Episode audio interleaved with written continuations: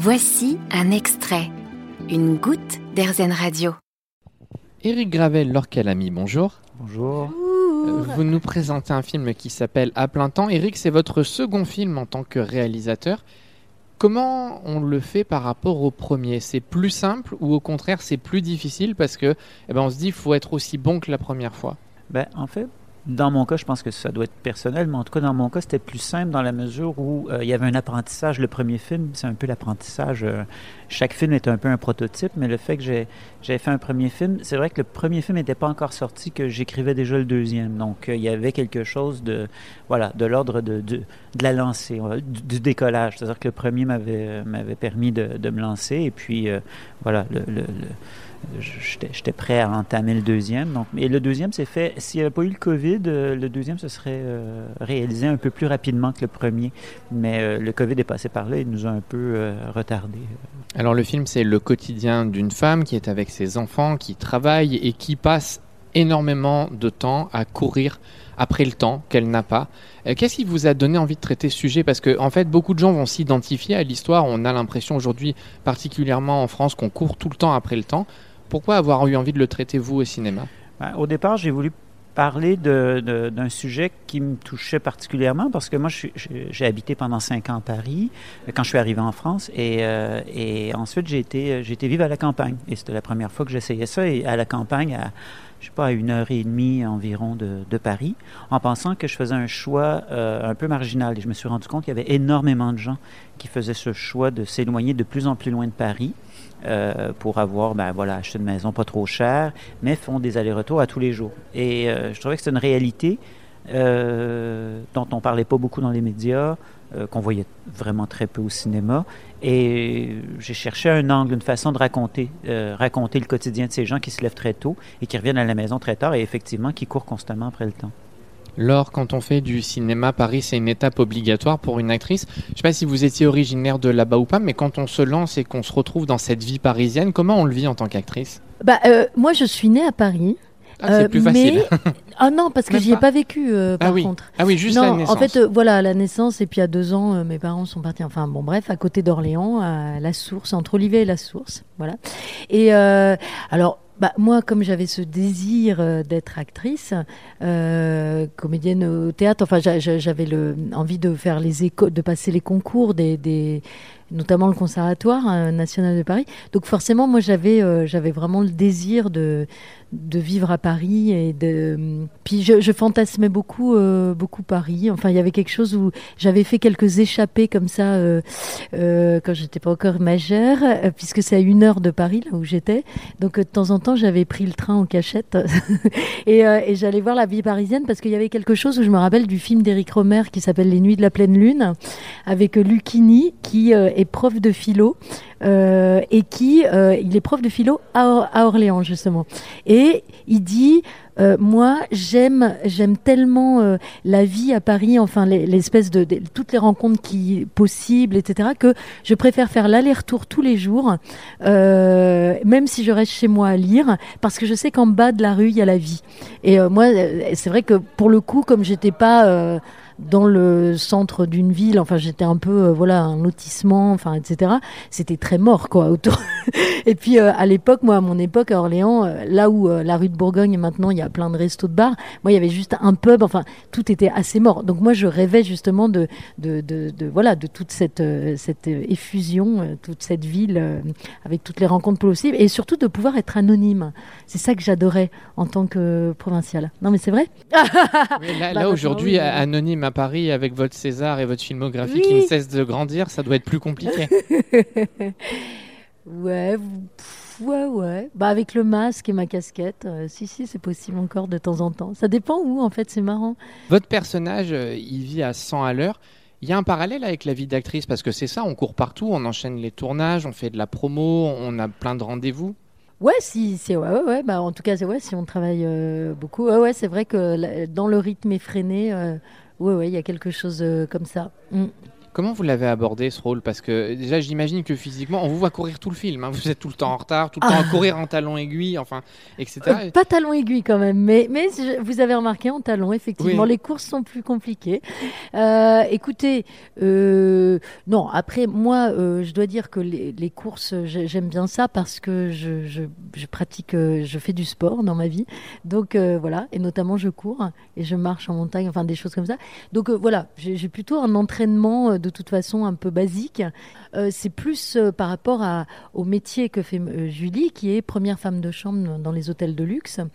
Et là, pour le coup, il m'a fallu une préparation très claire, puisque moi, je ne sais absolument pas faire un lit au carré, et puis je ne sais pas du tout faire le ménage comme elles le font, avec l'excellence qu'il faut pour ce genre d'hôtel, quoi. Et voilà. D'autant que moi, j'ai une tendance à, à être bordélique et voire un petit peu négligée. Je connais ça. Négligente. Effectivement, vous l'avez dit, il y a ce métier euh, de, de femme de chambre gouvernante, Mhm. euh, c'est- c'est plus joli. Il y a une phrase très forte euh, à un moment donné, on lui dit si tu veux plus nettoyer la merde des riches, ta place n'est plus ici. Quand vous rencontrez ces femmes-là, vous avez l'impression qu'elles sont aussi mal reconnues ou au contraire, vous avez vu de la bienveillance et, et c'était pour donner du piment au film? Dans l'ensemble, on ne les regarde pas. C'est évident. Et puis, elles n'ont pas une. euh, je veux dire, moi, euh, juste pour resituer, quand on s'est rencontrés, après je te laisserai la parole, mais quand on s'est rencontrés avec Eric, euh, c'est vrai que je lui ai dit, en plus, j'ai une sensibilité particulière à cet univers et à ce métier-là, parce que j'ai une amie, donc Tidjiri Kandi, qui travaille à la CGT et qui représente justement les femmes de chambre en lutte, dont depuis quelques années, il y, a eu plusieurs luttes, dont une emblém- emblématique, euh, celle de l'Ibis Batignolles, où elles ont fait grève pendant un an et elles ont obtenu tout un tas de choses. Et, euh, donc, euh, voilà, et, parce que ces femmes-là sont pas employées directement par les hôtels, mais il y a de la sous-traitance en fait. Donc, elles sont, elles n'ont aucun droit, elles sont évidemment très mal payées, payées à la chambre, c'est-à-dire qu'on ne tient pas compte de quand on passe d'un étage à l'autre. Enfin, vous voyez tout ce qui peut faire. que- Donc, c'est des cadences infernales, etc. Et pourtant, c'est des hôtels de luxe.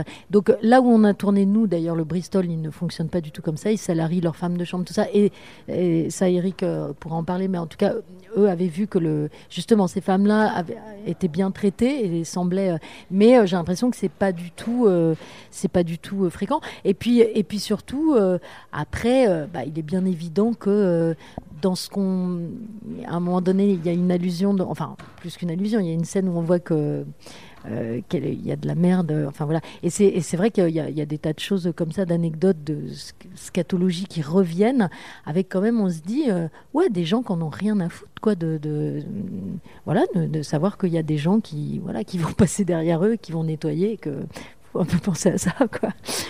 Mais voilà. Mais c'est ça, Eric, votre film, il rend hommage à cette femme, à son parcours, mais aussi à cette profession. Elles sont mises en lumière et on les aime en fait.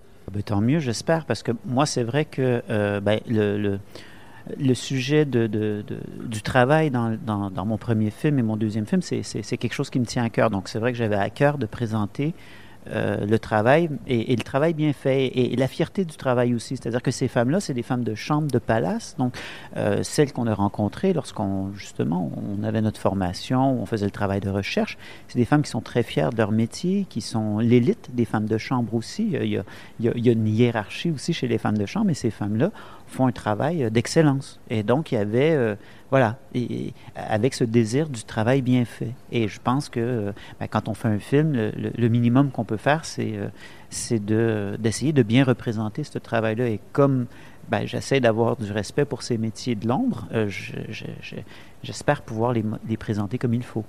Votre personnage, moi, le mot qui me vient, c'est une héroïne. Elle passe son temps à jongler avec le temps qu'elle n'a pas. Elle, elle est dévouée pour ses enfants. Elle essaye toujours de trouver des solutions, même quand il n'y en a pas. Pour resituer l'action, ça se passe pendant un mouvement social, et ce qui, ce qui complique un peu tout ce qui se passe autour de ça. Mais c'est une vraie héroïne à la fin. J'ai toujours un questionnement. C'est vrai qu'on parle beaucoup de l'héroïne, une héroïne du quotidien. C'est intéressant. Après, c'est vrai que dans le cadre de mon film, c'est quand même une femme, et comme beaucoup de femmes, je crois, sont pris dans une nécessité. Et, quand tu es pris dans une nécessité, est-ce que est-ce que c'est c'est- une héroïne à partir du moment où tu dis j'ai pas le choix? C'est comme ça que ça doit être. Et je m'interroge justement sur ce terme héroïne. Je trouve ça intéressant. Je trouve que c'est bien effectivement. C'est des femmes fortes. Et ce que j'avais envie, c'est voilà, euh, le personnage de Julie est une femme qui, euh, qui, qui s'acharne, qui dit je me laisse pas abattre, et, et ça c'est important pour moi. Et peut-être c'est ça qui en fait une héroïne, c'est qu'elle se dit c'est impossible pour moi que, que, que, que, je cède, je peux pas céder. Euh, mais par contre, il y a une nécessité. Elle n'a pas le choix. Si elle veut, elle veut des choses pour ses enfants, elle veut des choses pour elle, et elle se, elle se bat pour ces choses-là. Et un des autres messages du film, c'est euh, le côté social. L'action se passe pendant un mouvement social et on voit l'effet boule de neige que ça engendre en fait. C'est-à-dire que quand il y a un, un problème de ce type, c'est pas seulement les gens du mouvement qui sont concernés, mais ça impacte tout le monde. Ouais, ce que je trouvais intéressant, c'est d'avoir un film qui parle à la fois de, de l'individu et du collectif. Et c'est ce qui m'intéressait, c'est-à-dire que les deux choses, premièrement, s'opposent pas, même si les grèves sont, sont d'une certaine façon problématiques euh, pour, euh, pour le personnage. Mais euh, à la fois, on sent bien qu'elle qu'elle qu'elle n'est pas contre ces mouvements-là et que et, mon intérêt c'était ça, c'était de montrer aussi une certaine solidarité, de dire qu'il y a une colère individuelle et il y a une colère collective et que les deux se rejoignent ou en tout cas de l'une naît l'autre. Et, euh, je pensais justement aux grèves de 95. Moi j'étais étudiant euh, à Paris en 95 au moment où il y a eu les- les grosses grèves généralisées et je me souviens de cette solidarité qui s'est installée entre les gens.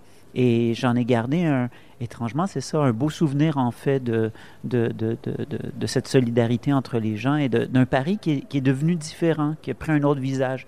Et j'avais envie de ben, qu'on le ressente un peu dans le film. Le réalisateur que vous êtes aujourd'hui, qu'est-ce qu'il aura envie de dire à l'enfant que vous étiez hier, sans doute avec des rêves de cinéma? Ben, ce qui est sûr, c'est que je pense que, en fait, moi, comme enfant, j'avais mes inquiétudes par rapport au travail. Je viens d'un milieu modeste et je regardais mon père qui a galéré toute sa vie. Et, euh, l'enfant que j'étais avait peur de, se retrouver dans la même situation, de galérer, toute sa vie. Et, le fait que je suis devenu réalisateur qui parle de ces galères, ben, je pense que ça me, fait du bien, ça me rassure, ça me dit que je suis peut-être, au bon endroit et que peut-être que l'enfant que j'étais, en tout cas, il serait, il serait content d'apprendre ça. Alors je vais vous poser la même question. L'actrice, je vais même rajouter césarisée que vous êtes euh, aujourd'hui. Qu'est-ce qu'elle dirait à, l'enfant que vous étiez hier euh, et qui avait sans doute ses rêves aussi de cinéma? Et j'imagine que même quand on démarre une carrière d'actrice, on s'attend pas forcément à avoir tout ça après parce qu'il y a beaucoup d'appelés et peu d'élus. Ah oui, oui, non, c'est sûr que je j'aurais pas imaginé euh, tout ça. Après, euh, moi, c'est lor- lorsque j'étais enfant, c'était pas forcément. euh, J'aimais beaucoup le cinéma, mais je me représentais pas forcément le cinéma. Ça pouvait être euh, le théâtre et ça pouvait même être, j'avais dit à ma mère, euh, dame de cirque, parce que j'avais vu un spectacle, euh, voilà. Et, et je dirais plus que c'était un désir d'aventure, un désir de, de s'en aller euh, avec euh, mon baluchon, c'est souvent un dessin que je faisais, et, euh, et de pas être... euh, de- de- d'avoir une sensation de liberté en fait, de liberté du corps et de et d'esprit. Et j'ai l'impression que bah grâce à ce métier que je fais, bah, je peux dire à, cet enfant que bah voilà, je suis restée fidèle à ce désir-là. D'être une enfant sauvage, d'ailleurs, c'était mon désir euh, premier. Et je trouve qu'on peut, on peut trouver quelque chose de cet ordre-là euh, dans ce métier. Et ce César, il a changé quelque chose dans votre carrière? Vous avez senti quelque chose après se produire? Euh, C'est que vous aviez l'air tellement surprise le jour où vous l'avez eu. Moi, je me rappelle de votre discours qui était tellement touchant. Vous aviez l'air tellement, c'était tellement inattendu pour vous qu'on se dit euh, après, voilà, qu'est-ce qui va changer dans son quotidien? euh, ouais, c'est sûr que je, je- enfin bon, tout, euh, plein de gens me disaient tu vas la voir, tu vas la voir. Bon, euh, voilà. Moi, j'y ai cru aussi, hein, tout de suite. Euh, mais bon, on ne sait jamais. Mais c'est- surtout que euh, moi, j'avais très peur de, de, de devoir euh, parler, en fait, euh, monter. Et, et en même temps, bon, euh, moi, en plus, j'étais en plein tournage euh, à ce moment-là dans le sud de la France. Donc, euh, c'est vrai que d'ailleurs, après, c'était étrange cette sensation parce que je, je repartais tout de suite dans une voiture. J'avais l'impression d'être dans un vaisseau spatial, tu vois, d'avoir quitté cette réalité, euh, bon, et de ne pas pouvoir vraiment le fêter avec les gens avec qui. euh, Vos je- collègues d'ailleurs de l'époque regardaient les Césars, je me rappelle, Oui. c'était Sébastien Marnier. Exactement. Et- et vous ah, y bah, avez- dis donc, ils vous êtes fait- au courant. Oui, oui, j'ai Et ils ça. ont tous crié. Euh, c'était trop beau. Mais la scène était incroyable. Il l'avait ouais. mis sur son. D'ailleurs, l'origine du mal, ça sortira à la fin d'année. Mais il avait mis, il y avait un sur un vidéoprojecteur et tout le monde vous regardait. Et effectivement, il y avait ces scènes, c'était juste incroyable. Et quand on reprend le tournage derrière, Tout le monde a crié, euh, ouais, ouais. Ah bah, c'est, bah, c'était, bah non, mais c'est, après, je l'ai fêté euh, en décalé, quoi. Je l'ai fêté le soir d'après. Non, ah, ah, juste après, j'ai juste eu le temps d'aller voir mon meilleur ami. euh, hop, je lui ai confié le César, ma robe, comme Cendrillon, puis je suis repartie après une petite coupe vite fait. Non, mais voilà, après, j'ai- pff, non, peut-être on a un peu, oui, on a un petit peu plus de scénario, mais c'est pas, pas non plus, euh, si un peu plus, voilà. euh. mais bon, c'est surtout que ça, ça c'est une reconnaissance, un encouragement euh, que, que j'adore. Puis surtout, j'ai pu dire des choses qui m'ont tenu à cœur, quoi, pour le coup. Vous avez aimé ce podcast Erzen Vous allez adorer Erzen Radio en direct. Pour nous écouter, téléchargez l'appli Erzen ou rendez-vous sur erzen.fr.